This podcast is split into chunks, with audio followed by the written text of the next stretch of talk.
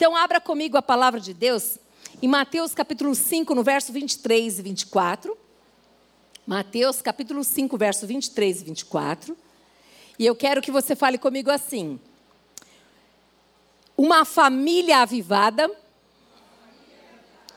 busca cura na sua caminhada. Hum. Vocês ouviram direito o que vocês falaram?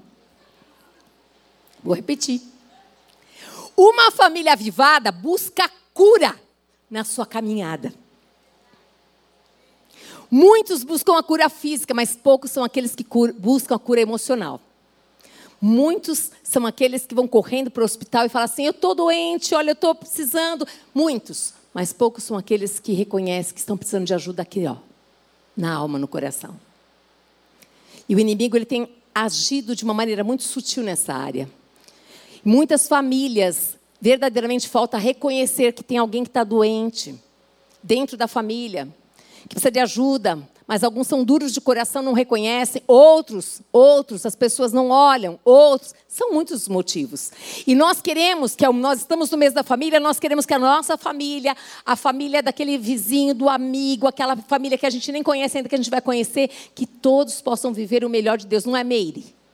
A Meire está aí, ó. Pensa numa guerreira. Aqui, gente, aqui é um exército de mulheres guerreiras, né, Meire? Para a glória de Deus, andando um dia de cada vez, né? Pela fé. Amém.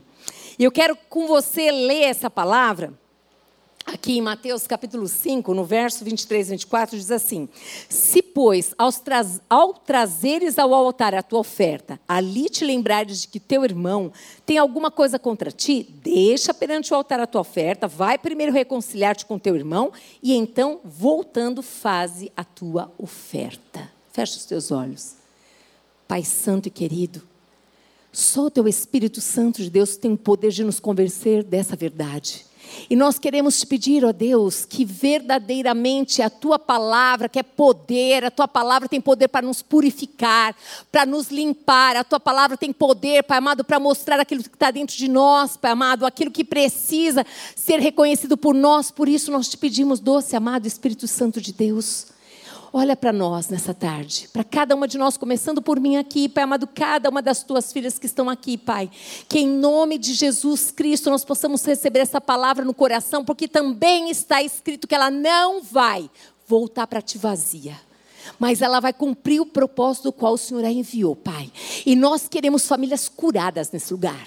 Nós queremos relacionamentos sarados. E se for necessário começar por nós, que comece, Deus. Que em nome de Jesus Cristo, Senhor amado, não haja nesse lugar, não haja uma vida sequer abrindo brecha para o inimigo roubar roubar a alegria da família, roubar o descanso, roubar o lazer, roubar a comunhão. Não, Jesus, nós não aceitamos isso de forma alguma.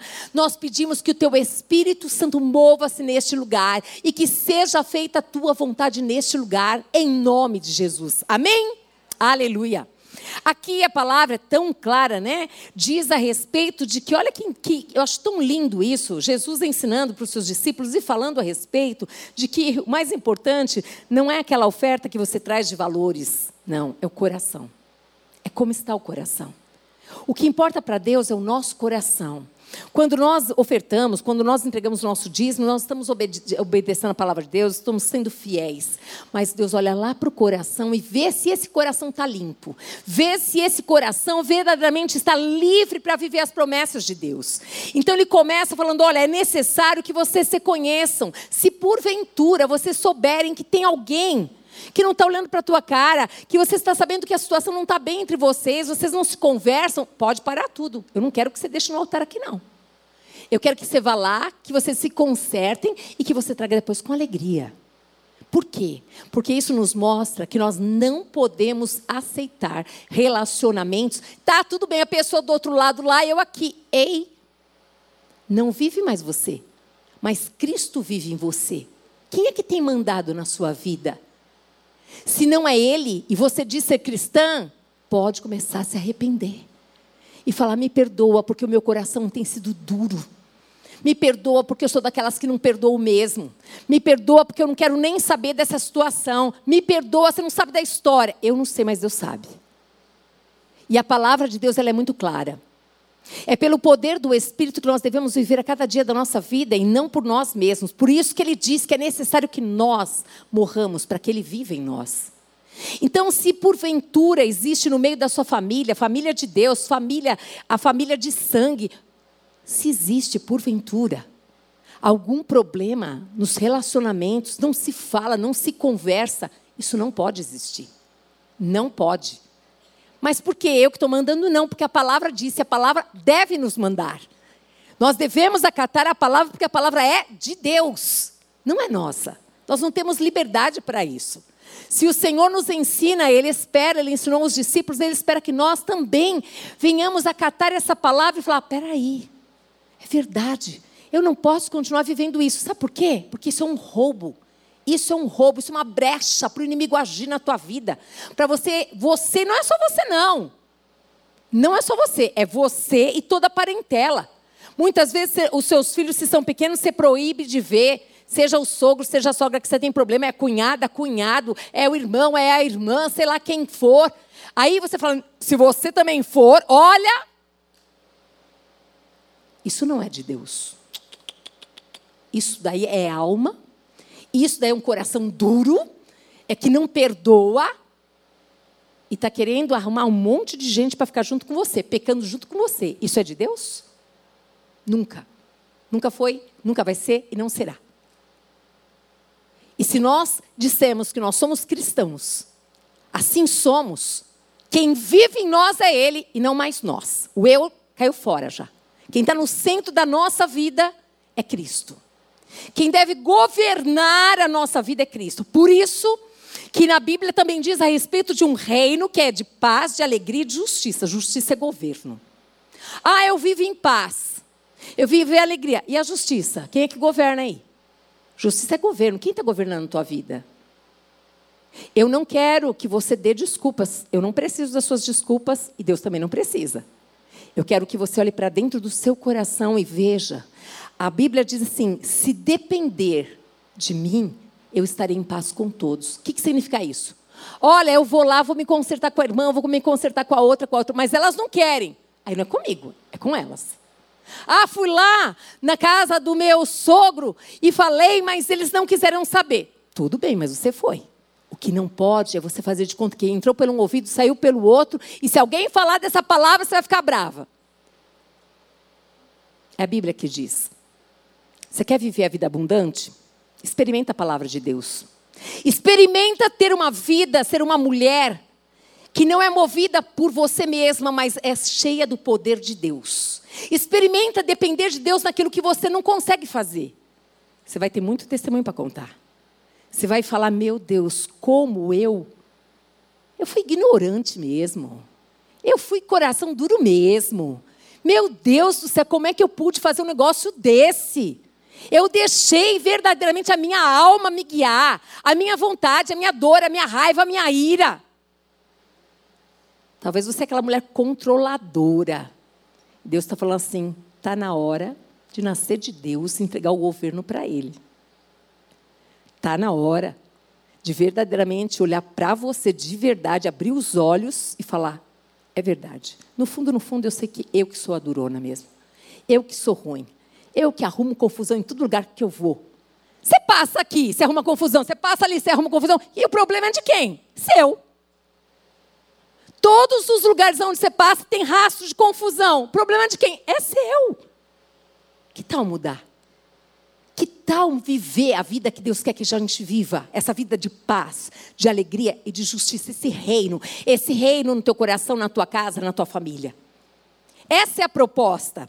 Esta é essa palavra exatamente hoje nós temos um propósito dessa ministração aqui de verdadeiramente famílias serem curadas, feridas serem curadas. Feridas serem curadas. Por quê? Porque Deus tem. Alguém aqui falou do bálsamo de Gileade, acho que foi Marilúcia. O bálsamo de Gileade Deus tem e ele pode curar. Só que tem uma coisa: você, primeiro lugar, precisa reconhecer que você tem ferida. Se você não reconhecer que você tem ferida, a sua ferida pode começar a cheirar mal. Começa a ficar com pus. E aí as pessoas começam a afastar de você, você nem sabe, porque algumas não vão ter coragem de falar que você está cheirando mal. Deus quer curar. Deus quer sarar a tua ferida. Deus quer que você reconheça aquilo que é teu e aquilo que é do outro. Se o problema é teu, reconheça que é teu. Eu sou uma pessoa mesmo difícil, mas eu quero mudar. Meu Deus, Deus está aqui nesse lugar para nos ajudar a mudar, a sermos melhores do que ontem e até Jesus voltar, gente. Nós vamos ter que mudar e muita coisa.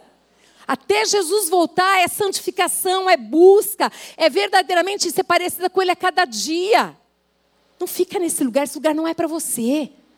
Esse lugar de amargura, esse lugar de solidão, esse lugar que só você faz, é do seu jeito, você está no controle. Se não for, fala da boca para fora. Ah, não faz falta nenhuma, nem estou aí, não convidou mesmo para o aniversário. Mentira, você queria mais estar lá no aniversário. Não foi convidada porque você é bicho duro. Mas Deus sabe, Ele conhece o teu coração, Ele está dando chance para você mudar. Porque senão, o que vai acontecer com você? Vai ficar sozinha. É isso. É isso que Deus quer para nós? Deus quer que a gente viva em família, gente. Deus quer que a gente conheça as pessoas, que a gente faça relacionamentos saudáveis. Nós não somos perfeitos, a gente erra, a gente falha. Mas a gente precisa reconhecer quando a gente erra. A gente precisa reconhecer que fomos nós que falhamos, que não foi o outro. Isso não vem da parte de Deus. Continuar assim não vem da parte de Deus. E Deus quer o quê? Famílias curadas, ambientes sarados, gente. Ai, sabe aquela coisa? Ah, não vou no aniversário do outro porque a outra vai estar tá lá, o outro vai estar tá lá, o não sei quem vai estar tá lá. A pergunta é: e Jesus? Você perguntou para ele se ele quer que você vá ou não? Conhece Jesus? Porque todo mundo falou aqui que. Então, eu estou falando com uma igreja que conhece Cristo. Se a gente conhece Cristo, a pergunta é: Ele manda ou não manda em você? Você está na primeira fase de Jó só de ouvir falar? Mas Ele quer andar com você. Ele quer ir no aniversário com você, ele quer que você dependa dele. Ele quer que você entre naquele lugar e todos vejam que você é outra pessoa. Você é uma mulher restaurada, uma mulher curada, uma mulher abençoada, uma mulher feliz, alegre. Uma mulher que verdadeiramente tem as lutas, batalhas, dificuldades, mas está vencendo uma de cada vez. É isso que ele quer. Mas para isso a gente tem que lançar fora todo orgulho, toda altivez, toda soberba, toda arrogância toda independência. Eu não dependo de ninguém. Dependa de Deus. Seja uma com Deus, seja aliada de Deus, faça a vontade de Deus, esteja onde Deus quer que você esteja, seja aquela mulher que Deus pode contar com você. Seja aquela que não guarda o rancor, não. Seja aquela que verdadeiramente o ambiente da tua casa. Ô oh, mãe, eu posso levar fulano, beltrano, ciclano? Pode, filho, vem cá, traz todo mundo. Olha, não sei quem, minha nora quer trazer não sei quem, pode trazer também. Olha, eu não sei como que vai ser, mas eu quero depender de Deus para ter experiência. Eu quero, eu quero depender de Deus para estar naquele momento ali e falar aquilo que eu nem sei que eu vou falar, mas ele já sabe. Isso é depender de Deus. Experimenta abrir mão de tantas coisas, mas não fui eu que errei, foi o outro. Jesus errou em alguma coisa, gente? Não.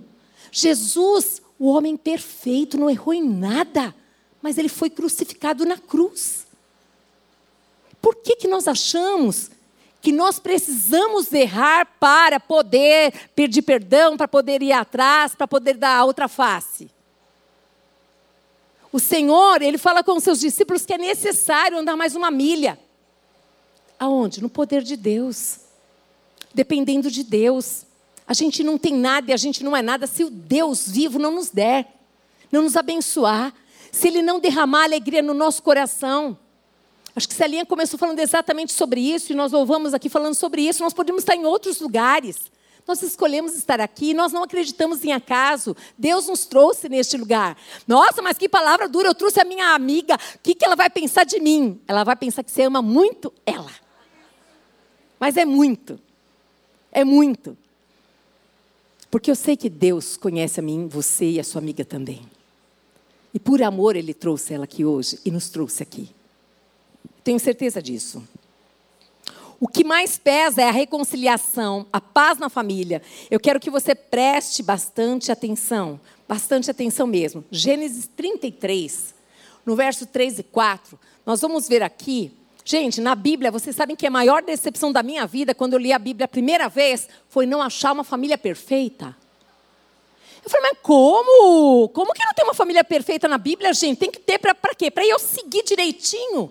Não existe. Não existe. Não existe. Perfeito só tem Ele. Nós, eu, você, minha família, a gente se esforça, se esforça para pegar essa palavra e colocá-la em prática. É fácil andar no caminho do Senhor de verdade, ser cristão de verdade? Lógico que não, gente. Lógico que não.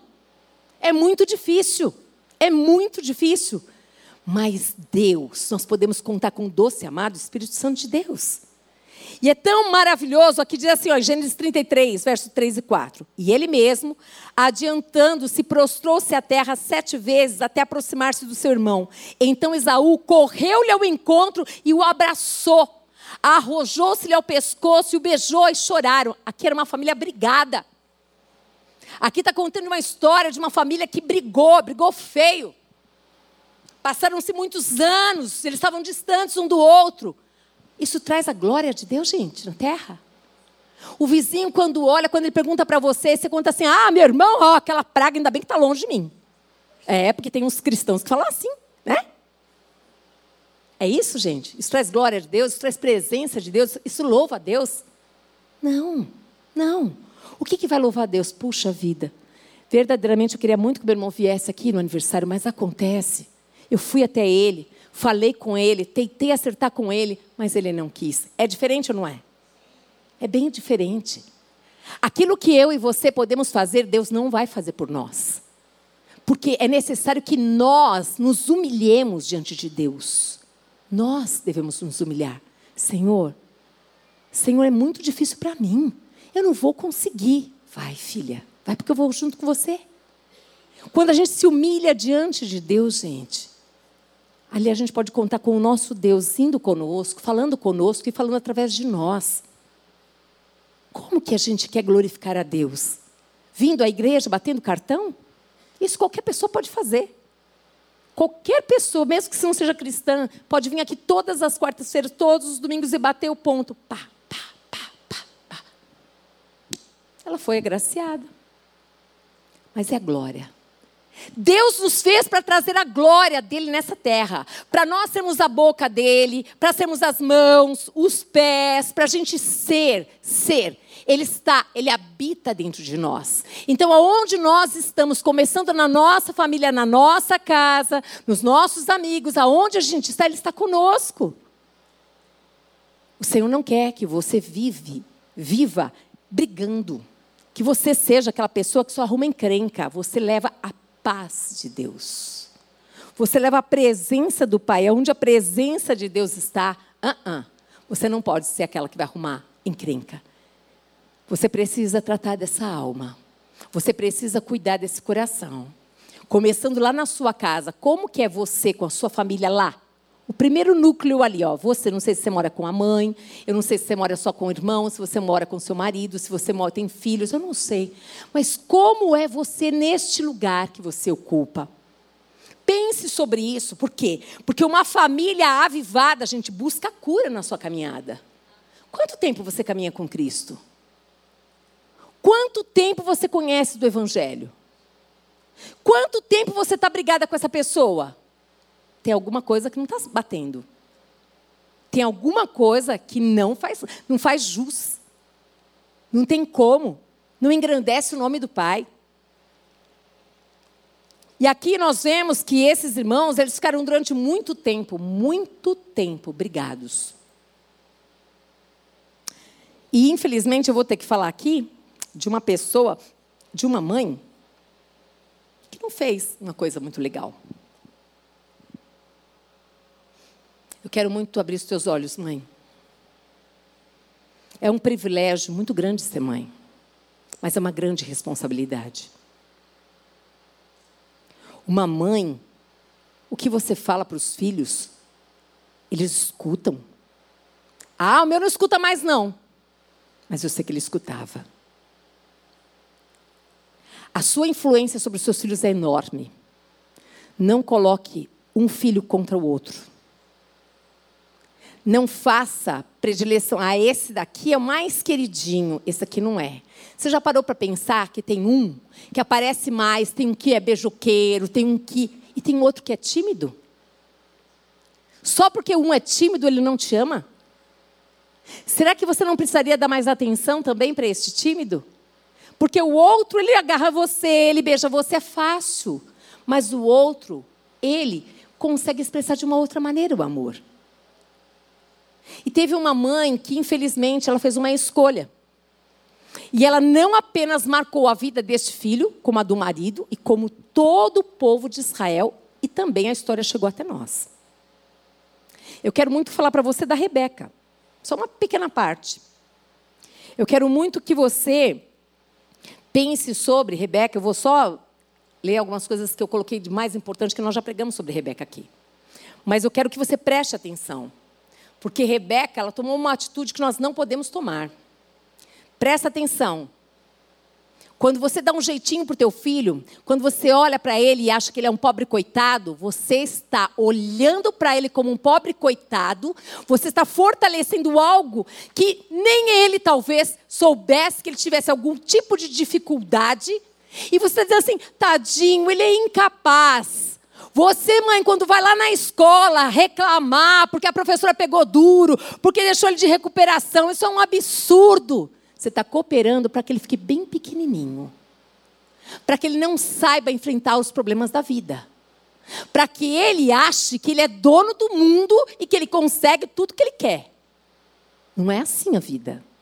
Não é assim.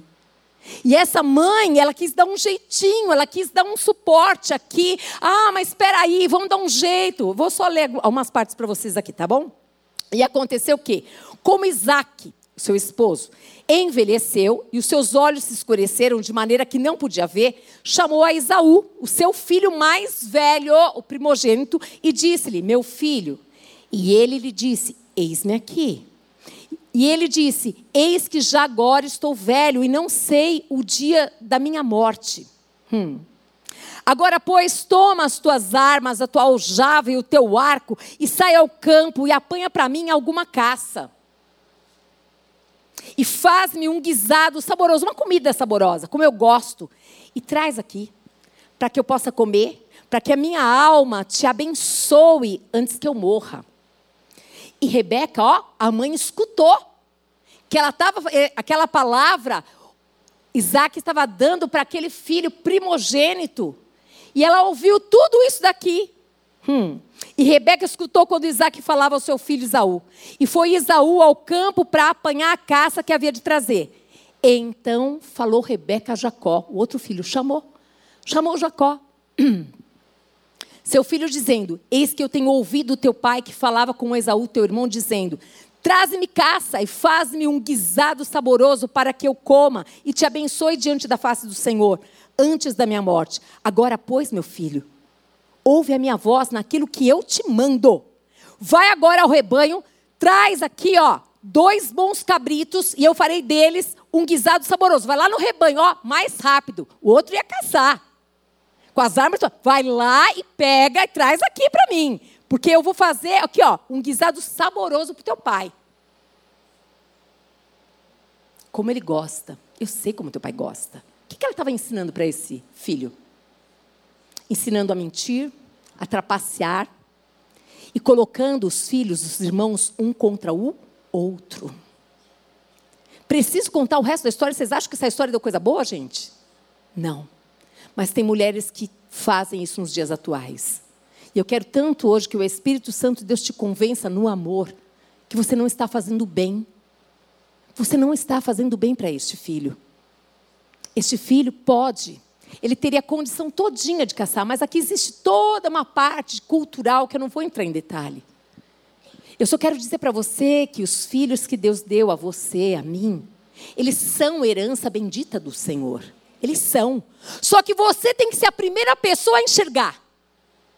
E a primeira a decretar que eles são herança bendita do Senhor, sim. Porque se você olha ele como um pobre coitado, ele será um pobre coitado.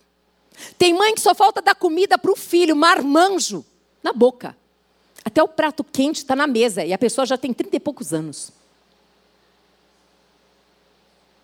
Será que não tem algo aí no coração que precisa ser curado? Não tem que entregar esse filho para Deus? Não tem que confiar que Deus pode cuidar dele e que ele pode ser um homem. Um homem abençoado, um homem capaz, trabalhador, idôneo, cheio de Deus, do Espírito Santo, da palavra. Você não conhece, meu filho, você não conhece nada da minha história. É verdade, querida. Mas Deus conhece. Eu conheço Deus e conheço a palavra. E a palavra não erra. A palavra não erra. Pode ter certeza absoluta de que a palavra de Deus é de Deus, ela não volta para ele vazia, não volta. Se nós estamos juntas aqui hoje, você que nunca veio nessa igreja e entrou aqui hoje, você pode ter certeza que o amor de Deus está derramando no seu coração, por quê? Porque eu e todas nós aqui precisamos ouvir essa palavra, começando por mim.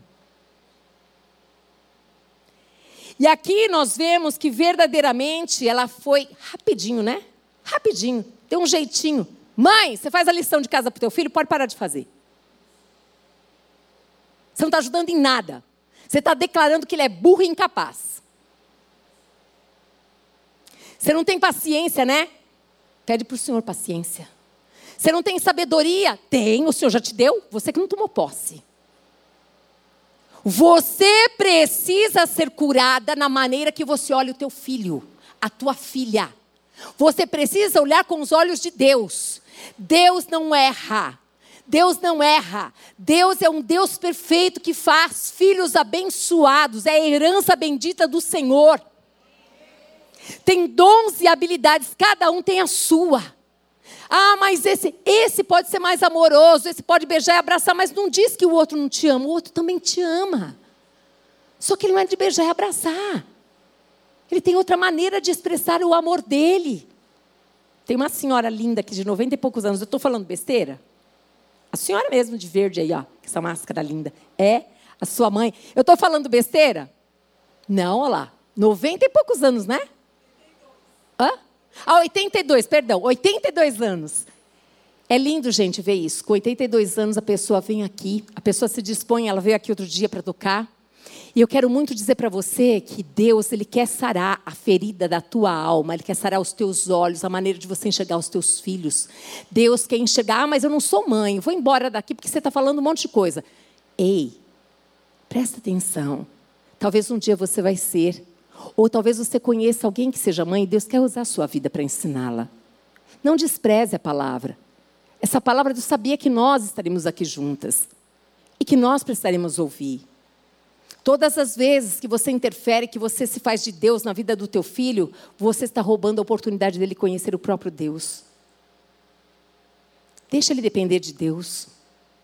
Às vezes é necessário. Senhor, endurece o meu coração, por favor, Senhor, Senhor, eu dou tudo que Ele pede. A gente ama tantos filhos que a gente às vezes tem que orar assim. Eu já fiz essa oração muitas vezes, gente. Senhor, endurece meu coração para que eu não dê tudo na hora que Ele quer, porque não pode ser assim. A gente estraga os filhos, gente. Eles precisam saber que existe a hora de Deus abençoar. Todas as vezes que nós fizemos orações e pedimos para Deus, Ele imediatamente nos deu? Não. E por que nós temos que dar toda hora? Para mulher de brigar com teu marido, porque ele fala alto com o seu filhinho, com a sua filhinha, ele é pai. E você tem que deixar ele ser pai. Para de assumir lugar que você quer ser pai, mãe e tudo, depois fica estressado e fala que ele não faz nada, porque você não deixa. Porque você não confia.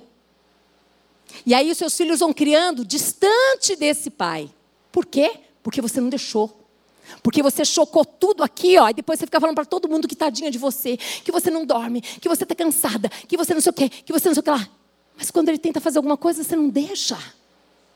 Eu quero dizer uma coisa para vocês, gente.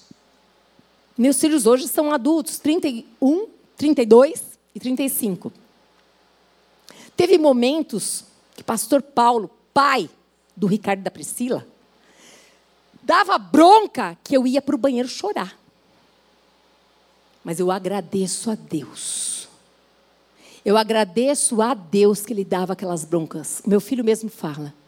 Outro dia o Paulo falou assim para ele: Nossa, filho, eu fui muito duro com você, né? Porque o Ricardo apanhou tanto, gente, vocês não têm noção. Hoje fala que não pode apanhar. Pensa numa criança que apanhou. Mas pensa numa criança que não parava um, mini, um minuto da vida. que aprontava todas e mais algumas. Criança, ele estava aqui, ia lá, blá, blá, blá, blá, blá. Mas ele falou assim: Nossa, foi muito bom, pai, que você foi duro comigo, porque senão. Ei, seja uma com seu esposo. Eduquem os filhos ali juntos, juntos, em unidade. A palavra de Deus, a palavra de Deus. Ah, o meu marido, ele não é crente, por isso que eu tenho que assumir aqui. Não, você não tem, não. Mas ele é pai. Ele é pai. Ele é pai. Pergunte para ele, consulte, honre. Honre. Filhos aprendem com o que veem, não com o que se ouve. Essa mulher aqui, essa dona Rebeca, aqui nesse momento ela falou feio. E é legal da Bíblia por isso, porque conta aquilo que é bom e aquilo que é ruim. Aquilo que acertou, mas aquilo que errou também. Ué, só eu que erro nesse lugar aqui? Eu conto muitas coisas que eu já errei e falo assim, gente, por favor, não errem como eu errei. E aqui nós vemos que Rebeca errou feio. E eu quero muito que você, você, você pense sobre o que eu vou perguntar aqui. Pensa aí com você, não precisa falar para mim não, tá bom? Uma mãe tem direito de ter filhos prediletos? Pensa aí. Sim, não, por quê? Pensa aí. Hum. Na sua opinião, qual foi a pior consequência dessa atitude da Rebeca? Eu queria muito que você pensasse, a gente não tem tempo, eu só peguei esse pedacinho aqui porque eu ainda tenho outras coisas para pregar para vocês. Eu só peguei esse pedacinho aqui. Eu queria que você pensasse, se você estivesse no lugar de Isaac. Porque imagina, depois, se você ler toda a história, você vai saber que ele vai saber. Depois de você ler toda a história, você vai ver como é que você se sentiria se alguém te enganasse. Se sentiria bem? Qual é o sentimento que ia vir aqui? Alegria? Fui enganado. Pelo filho e pela mãe. Beleza? Sim ou não? Não. Não faça para os outros aquilo que você não quer que façam para você. Não engane o seu esposo por causa do seu filho. Não faz o seu marido trabalhar em três trabalhos, porque o teu filho tem que ter a melhor escola do mundo. E o tênis e a roupa tem que ser tudo de marca. Você está fazendo o seu filho aprender a viver no mundo que não é dele. E quando ele acordar, querida, vai ser bem difícil. Vai ser bem dolorido. Por favor, mulheres sábias, de Deus, virtuosas, ocupem o lugar que Deus mandou ocupar. Auxiliadora. Está maravilhoso. Auxiliadora, não é cabeça. É aquela que está junto. Estamos do lado. Estamos juntos, vamos fazer isso juntos. Fizemos o filho junto, não fizemos? Vamos cuidar dele junto. Vamos discutir sobre a educação do nosso filho junto. Vamos chegar a um consenso. Pensa sobre isso. Rebeca é tão inteligente. Aqui, ó, o coração estava enfermo. Aqui. E quando o coração está enfermo, muitas vezes você faz coisas que você nem pensa. Por isso que nessa tarde Deus quer curar aqui. Deus quer curar. Deus quer mudar pensamentos também com relação à palavra de Deus. Deus ele quer mudar por quê? Porque ele quer que você e a sua família, porque não pare você, você não é sozinha. Você que cria um filho sozinha, eu te homenageei também. Por quê? Meu Deus, se a pessoa que tem esposo já é difícil, imagina a mulher que cria o filho sozinha, gente. Eu sei que você tem Deus, e eu sei que Deus te dá graça e sabedoria. Mas eu também sei o quanto é difícil para você. E eu queria muito, muito mesmo que você pensasse: tudo aquilo que você não pode dar para o seu filho, confia que Deus, se ele conhecer esse Deus lindo, Deus pode agraciá-lo. Deus pode. Deixe que os seus filhos conheçam a Deus. Faça com que verdadeiramente eles tenham experiências com Deus. Eu lembro quando o Ricardo era muito pequenininho, ele queria um Golden Retriever. A gente morava num apartamento de 68 metros quadrados e falava assim: meu filho, não temos nem dinheiro e o espaço é pequeno, não dá para ter Golden Retriever. É lindo aquele cachorro, não é? Aí ele falou assim: mas e se eu orar e Deus der para mim? Ah, tudo bem, se Deus der para você é outra história. Ó, Joelho no chão, menininha ali, ó. Joelho no chão, passou uma semana. uma pessoa do radical falou para ele: Fiquei sabendo que você quer um cachorro Golden Retriever. É verdade, eu quero. Acho que ele tinha uns 14 anos, 13. E aí, essa pessoa falou: Mãe, vamos dar para o Ricardo, ele quer. Que bacana, gente. A família ficou muito feliz. Né? Que bacana. E você vai me dizer o que agora? Você não falou que se ele ganhasse tudo bem? Aí você tem que acolher o cachorro. Não é assim? Mas ele teve uma experiência linda com Deus. Ele pediu para Deus. Os pais não podiam dar, mas Deus pode dar. Deixa os teus filhos terem experiência com Deus. Leve eles para esse lugar onde tem a presença de Deus. Ajude-os a aprender que esse Deus vê, que esse Deus ouve. Deixe que eles trilhem esse caminho. Não brigue com o seu marido para dar aquilo que vocês não podem dar nesse momento. Faça isso. Isso não vai encharcar o coração do seu filho de amor. Ele já sabe que você ama. Sabe que você vai gerar de segurança e confiança no coração do seu filho? Quando ele vê você e o seu esposo bem, que vocês conversam, que vocês falam a mesma linguagem, que vocês estão em acordo, que na casa não tem confusão, que a mãe não é aquela mandona, sargento e o pai abaixa a cabeça. Isso não é um modelo legal. Não é bíblico. Não é um modelo bom. Isso é modelo carnal. Isso não vem da parte de Deus. Deixa que os teus filhos vejam, vejam cada um no seu papel e fica tudo mais fácil. Conversem a respeito. Cheguem a uma conclusão. Olha, eu vou ou não vou? Ah, minha mãe disse que eu posso, o outro disse que não posso. E aí? Assim fica o diabo. Bom, eu estou aqui. Ó, oh, nem adianta chegar ali perto, porque um vai para a direita, outro vai para a esquerda. Não preciso nem ir lá, porque a confusão já está armada, nem fui. E Deus está dizendo assim: eu queria tanto que eles vivessem essa bênção, mas é necessário acordo. É necessário acordo. Entrem em acordo, andem em acordo. Deixe os filhos verem que verdadeiramente Deus pode entrar na tua casa, que tem acordo. Abençoe, talvez você veja uma família, uma família completamente disfuncional. Uma família que ninguém falava, ninguém conversava, você nunca ouviu um eu te amo. Você sempre foi duro. A sua mãe era mandona lá de casa, você aprendeu com ela. Mas se você é nova criatura, o que, que diz a Bíblia? Não vive mais você, mas é Ele em você. É isso que precisa mudar. Quem é que está no governo, gente? A religiosidade é pecado. A religiosidade tem matado muitos cristãos. Por quê? Porque eles não vivem aquilo que Deus quer que eles vivam, aí eles ficam tudo frustrados. E põem a culpa em Deus. Só que Deus não tem nada a ver com isso. Deus respeita a tua vontade. Você pode dar um glória a Deus?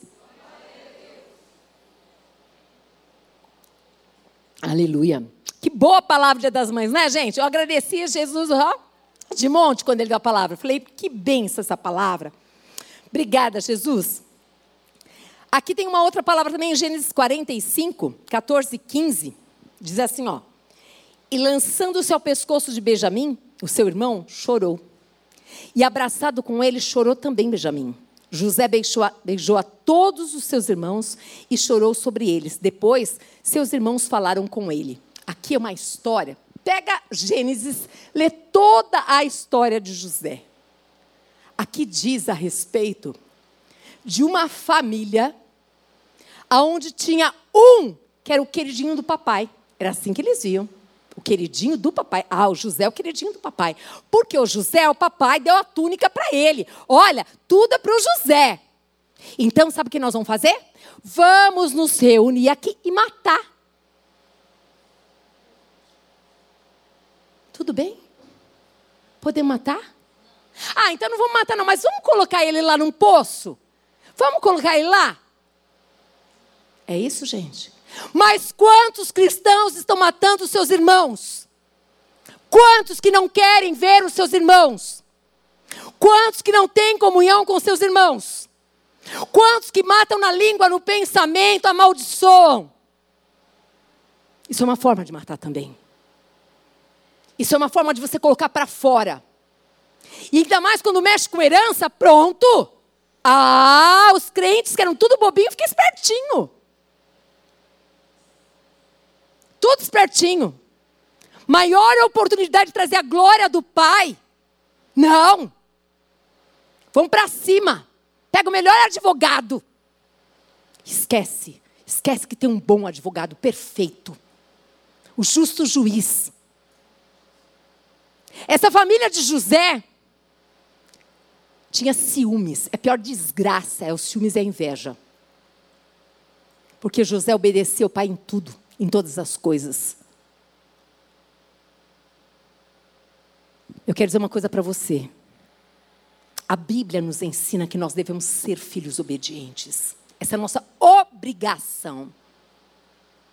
É nossa obrigação. Não é mais nada do que a nossa obrigação, é obedecer a Deus e a Sua palavra. É amar a Deus acima de todas as coisas e amar ao próximo. E o meu irmão é meu próximo.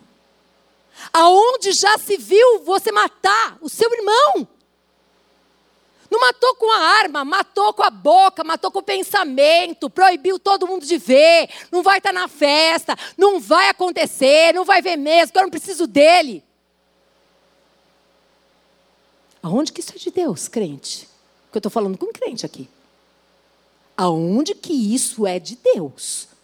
Não tem outro nome a não ser que a sua carne, quem manda é você. Aonde está Deus nisso? Fora. Ele está fora do teu coração. Aqui, passaram-se mais de 20 anos para esse encontro aqui acontecer. Mas não foi proposital. Estava no plano de Deus. Porque Deus tem um plano, viu, gente? E esse plano de Deus é perfeito. E na hora tudo acontece. É uma questão de tempo. E aí, um belo dia, acontece que Israel começa a passar fome. E aí, eles vão ter que ir lá para o Egito buscar comida.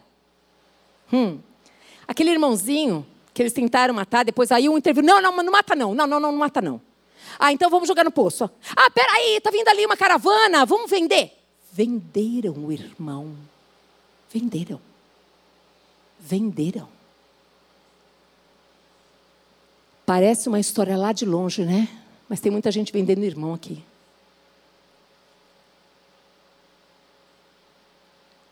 E simplesmente não parou por aí. Imagina você agora no lugar de José. Você achou que você tinha uma família. Você era o filho queridinho do papai. E José foi levar apenas a comida, saber como os irmãos estavam, fazer aquilo que o pai pediu para fazer. E José não volta. E os irmãos voltam com as roupas de José e falam: Olha, está morto. Passam-se anos. José, que tinha uma família linda e maravilhosa, não tem mais ninguém, está sozinho. Mas graças a Deus que José tinha aquele que pode mudar a história de todo mundo. Deus! O Senhor era com ele. José saiu dali, ele, ele, olha, ele foi para a casa do Potifar, chega na casa do Potifar, a mulher do Potifar se encanta com ele, quer lá transar com ele. Ele fala: Não, eu estou aqui para servir, para trabalhar, pelo amor de Deus, corre. E ela pega um pedaço da roupa dele e fala: Ó, oh, aquele que você confiava. Mas Deus era com ele.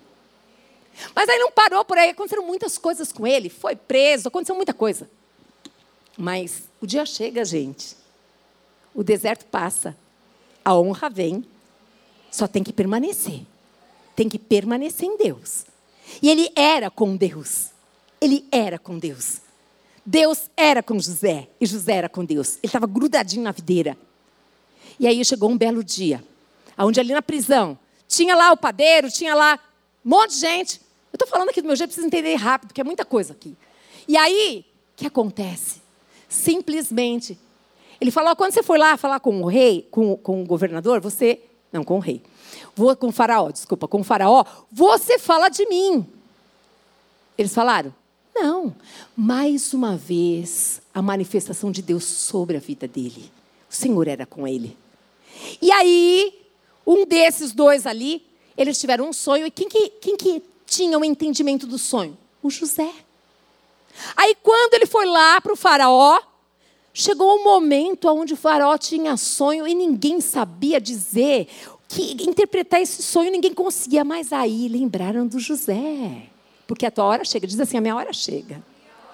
Mas eu preciso estar tá grudada na videira. Ter relacionamento com Deus e a honra vai chegar.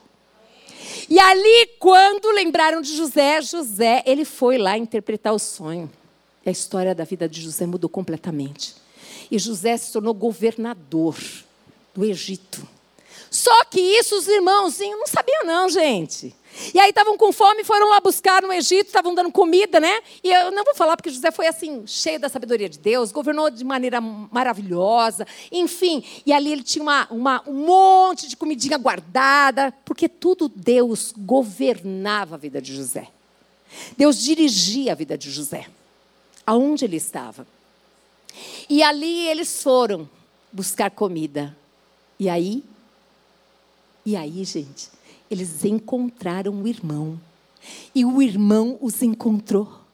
Aquele José, eu queria que você pensasse dois minutinhos. Se fosse você no lugar de José, você mandava cortar o dedinho do pé, a orelhinha, a cabecinha, dar um copinho de água, comidinha, o que, que você faria? Seja honesta com você no seu coração. Deus sabe para quem Ele dá cada coisa. José escolheu abraçar, chorar, perguntar do pai, falar do pai, querer ver o pai e depois abençoou ainda, gente, com comida, com terreno, com casa, com tudo. Sabe o que é isso? Um homem cheio, governado por Deus. Homens e mulheres governados por Deus são luzeiros nessa terra. Homens e mulheres governados por Deus, por mais que você tente ficar escondida, brilha de qualquer jeito. Se mandarem você lá para o fundo do poço, ó, vai iluminar o poço e daqui a pouco vai estar cheio de gente lá. É assim que era com José.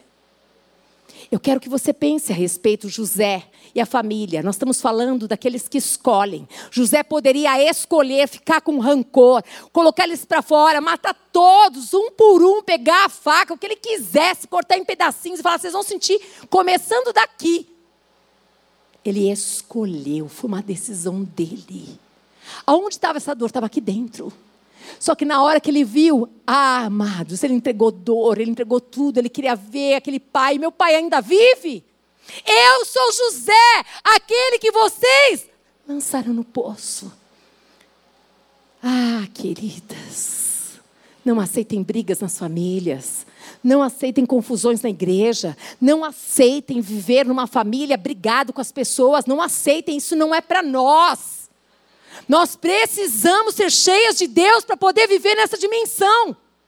Isto não é impossível. Isto é possível para aquele que crê, mas que tem um coração obediente. Que queira viver a cura de Deus, que queira viver a restituição de Deus, que queira viver e acreditar que Deus tem poder para fazer isso e muito mais. Ele tem. Mães, sejam cooperadoras com Deus.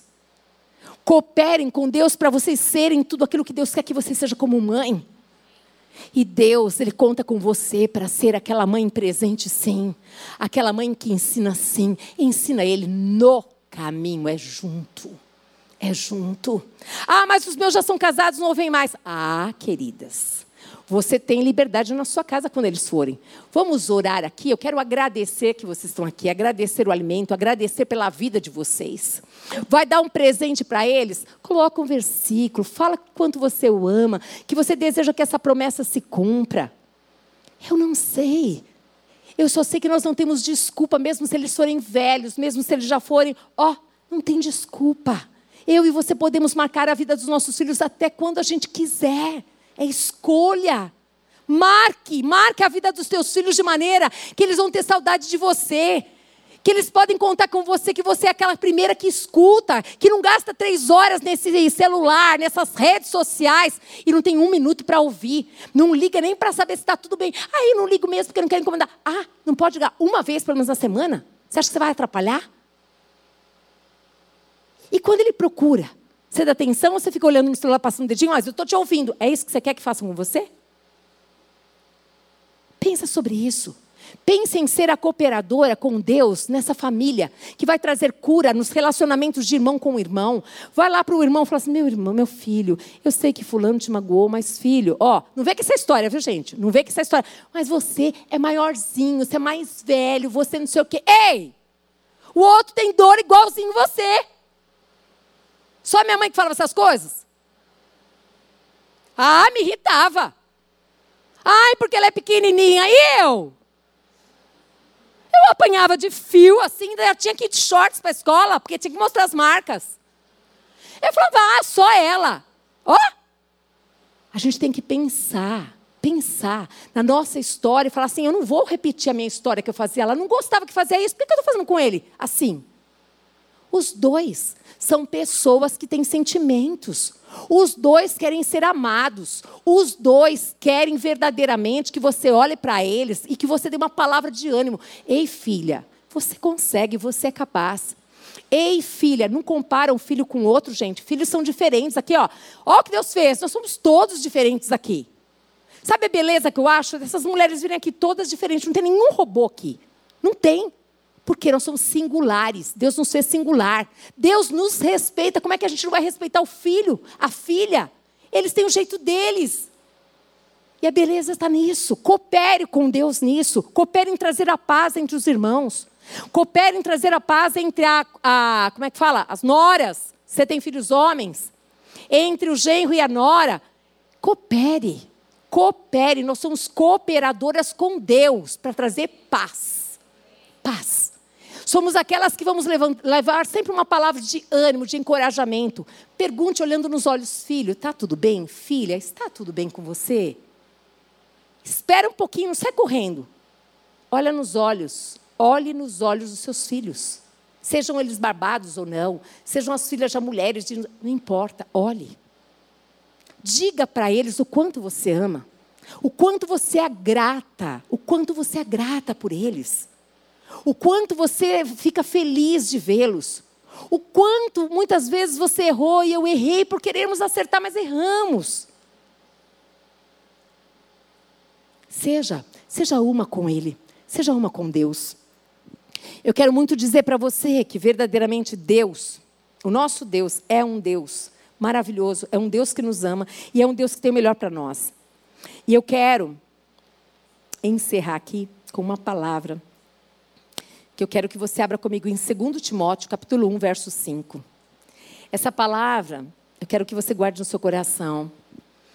Diz assim, olha, 2 Timóteo, capítulo 1, no verso 5. Diz assim: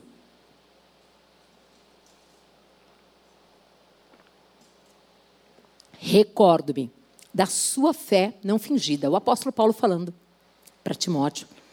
Eu me recordo, Timóteo, da sua fé não fingida que primeiro essa fé habitou na sua avó Lloyd. Ok. E na sua mãe Eunice. E eu estou convencido de que também habita em você. Ei, que legado que nós vamos deixar para essas gerações. Olha, o apóstolo dizendo: Eu recordo, eu recordo, quando eu olho para você, Timóteo, é claro, eu vejo a sua avó, a Lloyd, eu vejo a fé que ela tinha, eu vejo a sua mãe.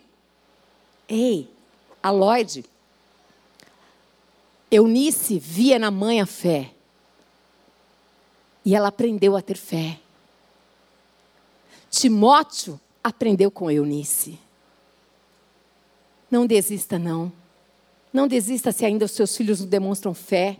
Se eles têm desprezado o teu Deus, você precisa exercitar que esse Deus, esse Deus está com você.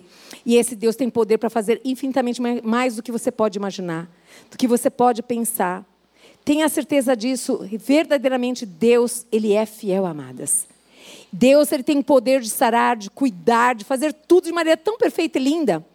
Eu estou procurando aqui, eu não sei porque, essa palavra eu fiz às três horas da manhã, e eu não sei onde que eu escrevi aqui a respeito, mas eu vou tentar falar aqui, não está aqui.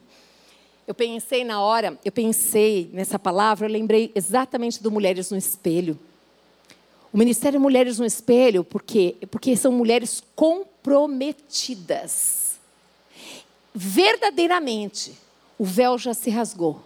O Senhor já tirou dos nossos olhos tudo que nos impedia de enxergar, de ver como Deus vê. E nós temos uma responsabilidade de onde a gente andar, onde nós estivermos, de trazermos a glória de Deus na nossa vida, através do Espírito Santo. E aí eu meditei a respeito do espelho, e até escrevi, mas não sei onde que eu coloquei ali. E aí eu pensei no espelho. Eu pensei exatamente que um espelho Se o espelho ele tiver embaçado, fica difícil da gente se enxergar, não é não? Fica ou não fica? E você fica irritada? Aham. Uhum. E se o espelho não tiver uma iluminação, fica difícil de enxergar?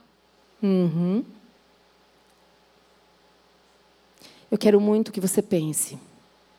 Se nós temos sido essas mulheres que verdadeiramente os nossos filhos, sejam eles espirituais, do coração, sejam eles biológicos, eles têm visto em nós verdadeiramente o esforço de ser imagem e semelhança de Deus.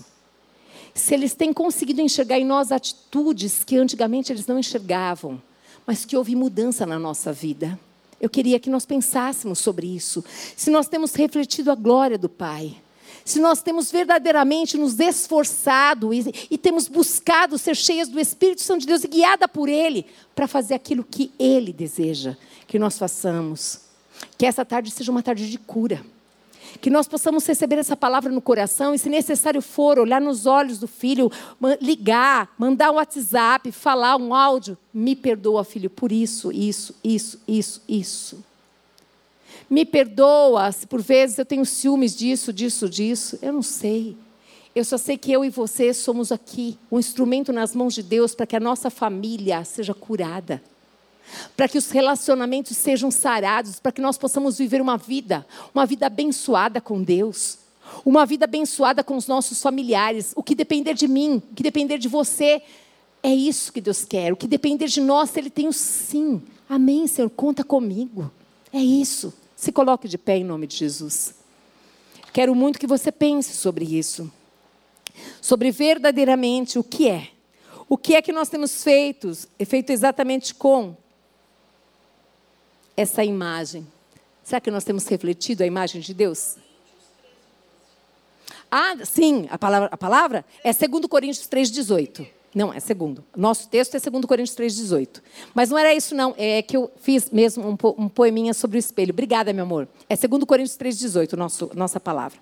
Mas eu quero pensar mesmo qual é a imagem que as pessoas, começando pelo nosso filho, filha, qual é a imagem que eles têm visto em nós? Qual é a imagem que Deus tem visto em nós? Qual é a imagem que a família, as pessoas que estão ao nosso redor, nossos familiares veem em nós? Será que eles veem a nossa imagem? Ou será que eles estão vendo a imagem de uma cristã, cheia de piedade, misericórdia, de amor? Falha, mas que se esforça. Não há arrogância, nem altivez, nem governo, nem controle, mas verdadeiramente parceira. Parceira. Você é parceira. Seja parceira do seu esposo. Seja aquela que honra seu pai e a sua mãe. Seja aquela que verdadeiramente, aquela que olha nos olhos dos seus filhos e agradece todos os dias de ter filhos. Verdadeiramente, quem é que as pessoas estão vendo em nós? Que nós possamos pensar nessa tarde a esse, a esse respeito. Eu quero muito orar por você, mãe. Você, mãe espiritual, mãe do coração, mãe biológica. Nós oramos semana passada, mas eu quero orar por você. Você que quiser vir aqui, fique à vontade. Eu quero orar pelos seus filhos e eu quero orar pela sua família, igreja. Eu quero orar para que haja cura nessas famílias. Eu quero orar para que Deus, Deus, você consiga se libertar de tudo aquilo que te prende, para você não viver essa verdade. Espírito Santo de Deus, Espírito da verdade, Espírito que está aqui. Espírito Santo de Deus que move, Pai amado, querido Deus, através da tua palavra que tem poder. Senhor, nós queremos verdadeiramente, Pai amado, querido Deus, que as nossas famílias, Pai amado, possam ser avivadas, Pai, pelo poder de Deus, Pai, que o Senhor venha sarar toda dor, Pai. Sara aqueles corações que são endurecidos, que estão com tanta dor, Pai, que não conseguem perdoar, que não pedem perdão. Quebranta esses corações, Senhor, para que haja cura, para que o Senhor venha sarar, Pai amado e querido Deus, tira, Senhor, que haja o reconhecimento da altivez, da soberba, tudo isso precisa ser deixado nesse altar, Senhor. Pai, o Senhor quer fazer nessas famílias algo sobrenatural. O Senhor quer abençoar essas famílias com a bênção dos céus. O Senhor quer que todos nós vivamos, Pai amado, querido Deus, uma família sarada. Uma família onde todos podem estar juntos e viver em paz, em harmonia, em alegria, Senhor. Ah, Espírito Santo, Deus, eu quero abençoar cada uma dessas famílias. Eu quero abençoar, Pai amado e querido Deus, cada uma dessas famílias, Pai, para que em nome de Jesus todos possam viver e experimentar qual é a boa, qual é a perfeita, qual é a agradável vontade do Senhor, Pai. Eu quero orar também, Pai entregando diante do teu altar. Existem muitas mães que estão aqui que são espirituais, mães que são, Pai amado, biológicas, mães do coração. Senhor Jesus, todas todas as mães, meu Deus. Eu tenho certeza que fizeram o melhor, Pai amado, querido Deus. Mas muitas vezes nós erramos, Pai. Fizemos a nossa vontade não a tua. Perdoa-nos, Pai. Dá-nos a sabedoria, Pai amado. A sabedoria para sermos mães segundo o teu coração. Enche-nos, Espírito Santo de Deus, de sede e fome da tua palavra. E que nós possamos confiar, Pai, que a melhor coisa, Pai amado, é ser tudo aquilo que o Senhor quer que sejamos, Pai. Filhas que amam a Deus acima de todas as coisas, que amam ao próximo. Mães que, quando necessário, o Senhor tem liberdade de endurecer o coração para não fazer todas as vontades do filho, para não fazer com que ele, Pai amado, aprenda que a vida é fácil, porque a vida não é fácil, a vida é difícil. E é necessário que eles aprendam a lidar com a frustração. Pai, eu quero te pedir visita cada filho, cada filho, cada filha. Pai, visita cada um deles agora, Pai. Seja, Pai amado, da mais tenra idade, Pai amado, até aqueles, Pai amado, querido Deus, que já estão, Senhor, idade mais avançada, são filhos, Pai. Senhor Deus, eis aqui as tuas mães, as tuas filhas que estão clamando. Tira o vício da bebida em nome de Jesus. Tira o vício, Pai amado, da droga em nome de Jesus, Pai. Senhor, convence com teu poder, vai alcançá-los com o teu poder. A tua palavra, a oração é palavra semente que pode ir à frente. Arranca essa pessoa, Pai amado, querido Deus, dessas falsas amizades. Deus, Deus, tem filhos que estão envergonhando o pai, tem envergonhando mãe. Eu clamo ao Senhor, Pai amado, para que eles possam ser encontrados pelo Senhor. Liberta-os dos cativeiros que estão vivendo. Liberta-os da mente, Pai amado, aqueles que estão cativos, Senhor. Liberta das falsas amizades. Liberta das palavras que eles têm escutado que não vêm da tua parte. Liberta, Pai amado. Vem, quebra, Pai amado, as correntes que estão impedindo eles de chegarem até o Senhor. Quebranta o coração, que eles consigam perdoar o Pai que eles não conhecem. Que eles consigam perdoar a mãe. Tem mães aqui que falam: Eu fiz de tudo para o meu filho e eu não entendo. Senhor, Pai Santo e querido, traz a cura essa mãezinha. Visita este filho, pelo poder do teu espírito agora aonde estiverem esses filhos, Pai, eu quero te pedir, traz quebrantamento no coração agora. Fogo do Espírito, venha. Venha fogo do Espírito, Pai amado, no coração desses filhos. E em nome de Jesus, queima, queima o coração, Pai amado, com amor. Com amor, amor a Deus, amor à sua mãe, amor ao seu pai. Oh Deus, nós queremos que esses filhos vivam a promessa, Pai. Honra teu pai e a tua mãe para que tudo te vá bem, para que os seus anos se prolonguem nessa terra. Nós queremos que esses filhos, Pai amado, sejam abençoados, mas nós queremos que antes eles, Pai amado, conheçam o Deus que é Pai. Revela-te a eles como um Pai, um Pai que os ama, o Pai que tem planos na vida deles, Pai planos de recomeço, plano de restauração. Não está tudo acabado. Não está tudo acabado, Senhor. Tem mães aqui, amado, que estão com o coração dizendo: Você não conhece o que eu estou passando com os meus filhos. Você não sabe, mas eu quero dizer, mãe, entrega agora, entrega os teus filhos diante do Senhor. Você não pode fazer, mas Deus pode fazer. Deus pode fazer tudo, Deus pode mudar histórias. Nosso Deus é atemporal, não existe tempo, não existe idade. Deus é Deus, é soberano, é poderoso e pode fazer muito mais do que você pode imaginar, mas você precisa confiar. Você precisa tirar esse filho do lugar que ele está. Ele não é teu marido. Tira ele desse lugar. Você tem brigado com o seu esposo por causa desse filho. Esse lugar não é para o seu filho. Esse não é o melhor lugar. Existe um lugar de filho. Você tem colocado esse filho no lugar de Deus. Ele não é Deus. Ele é filho. E ele quer ser visto como filho. Ah, ele me dá tudo. E você, o que dá para ele? Warai kai. Andai. Andai ko. Andai alai alai. Mãe, você que liga para o seu filho só para pedir dinheiro. Para pedir para pagar conta. Ele só queria que um dia você chamasse ele de filho. E que você dissesse: Eu te amo tanto, filho. Filho, que dia que você pode vir aqui? Eu quero fazer para você aquela comidinha que você gosta. Será que você lembra? Wasnaika, why day, why, I go, hi, oh,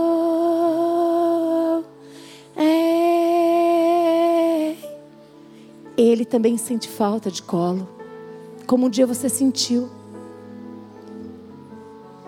Ei, só porque a sua mãe não te falava eu te amo, você também não fala para ele? Fala para ele, filha. Fala para ele quanto você o ama. Fala para ele quanto você sente falta dele. Fala para ele, fala para ela o quanto ela é especial. Fala para ela o quanto ela é capaz, ela é inteligente. Fala para ela o quanto ela é valorosa. Fala para ela como você a vê, como uma mulher de valor como uma jovem linda e abençoada. Fala que você acredita nela. Fala que você vê ela verdadeiramente. Abençoa ela. Abençoa o casamento dela. Fala que você ora por ela e ora mesmo por ela. Ai. Why why, why, why, why why?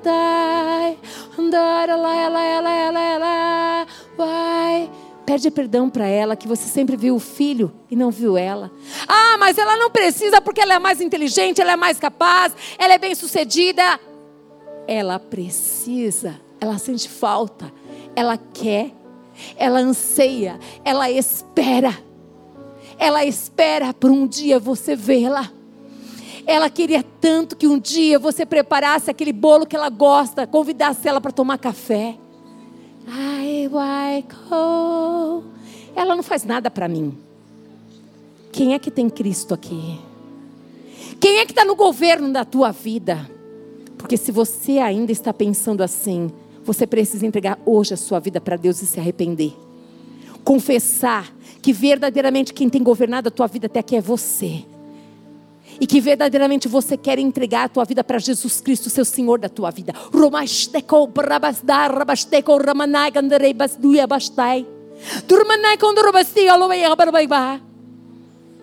Fala para o seu filho e para a sua filha, retira todas as maldições que um dia você lançou.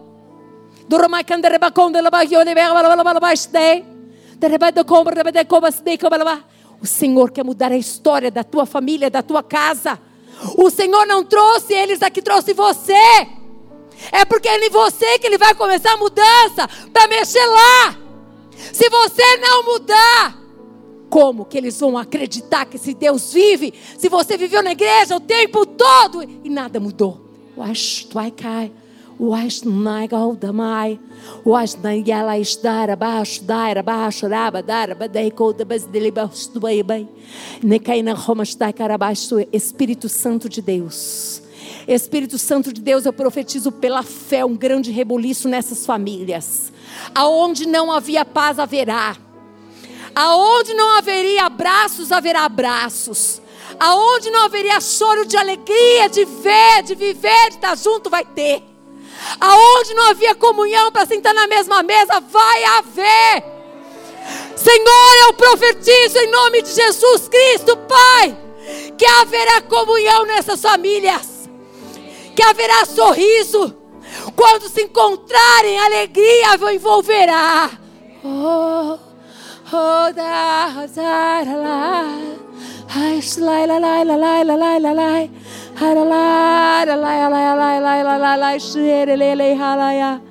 Deus, Deus, Deus, Deus, Deus. Hey. Vai mostrando agora para essas mães como o Senhor vê esses filhos. Vai mostrando, vai mostrando, vai mostrando, vai mostrando. Você não vai ver mais o drogado. Você vai ver o filho santificado. Você não vai ver mais a filha prostituta. Você vai ver uma filha, uma mulher virtuosa e abençoada. Você não vai mais ver o filho rebelde. Você vai ver os filhos abençoados, abençoadores, abençoando a sua vida, a sua família, a sua casa. Você vai ver. Deus está fazendo uma cura aqui, ó. Você não vai tremer mais as pernas só de pensar que um vai encontrar com o outro na casa e que vai ter uma confusão. Erra.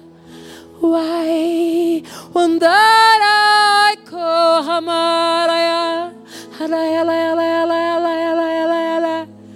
Esses irmãos se abraçarão como Esaú e Jacó.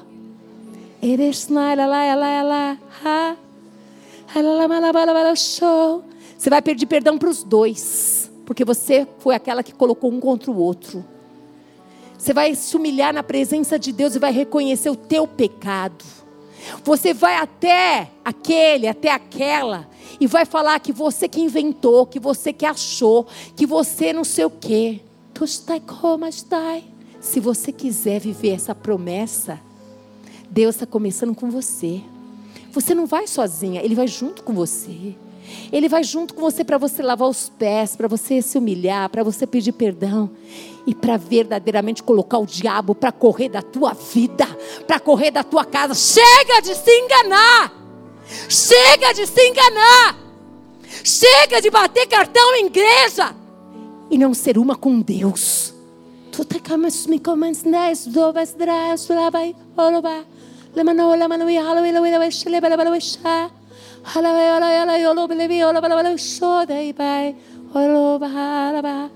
E ah. Pede perdão para o seu esposo, você que roubou o lugar, você que quer ser a mandona da casa. Pede perdão para ele. Pede perdão por todas as vezes que você tirou a autoridade dele diante dos filhos, diante da família.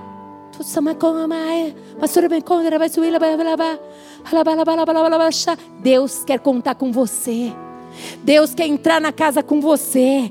Deus quer reinar nessa casa com você. Através de você, Ele quer reinar. Ele quer sentar na mesa com você, com seus filhos, com seu esposo.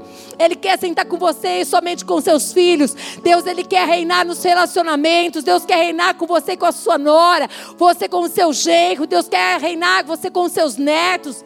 Você com os seus bisnetos. Espírito Santo, sela, sela Sela, sela essa oração com o selo do Espírito. Sela, porque eu profetizo que essa palavra vai germinar e vai dar fruto. E vai dar fruto para a glória do Pai. E nós veremos famílias transformadas nesse lugar. Porque o poder de Deus está nesse lugar. E mulheres que eram carnais não serão mais. Mulheres que eram religiosas deixarão de ser mulheres serão cheias do Espírito de Deus e farão a vontade do Pai. Eu abençoo essas mulheres, Pai. Eu abençoo com toda sorte de bênçãos em Cristo Jesus e declaro que a graça do Senhor Jesus Cristo, que o amor do Deus Pai e que as doces consolações do Espírito Santo de Deus seja sobre a sua vida, sobre a sua família, sobre a sua casa, em nome de Jesus. Aleluia! Amém. Senhor, recebe a honra, a glória, o louvor, a exaltação, em nome de Jesus. Aleluia! Vamos adorar.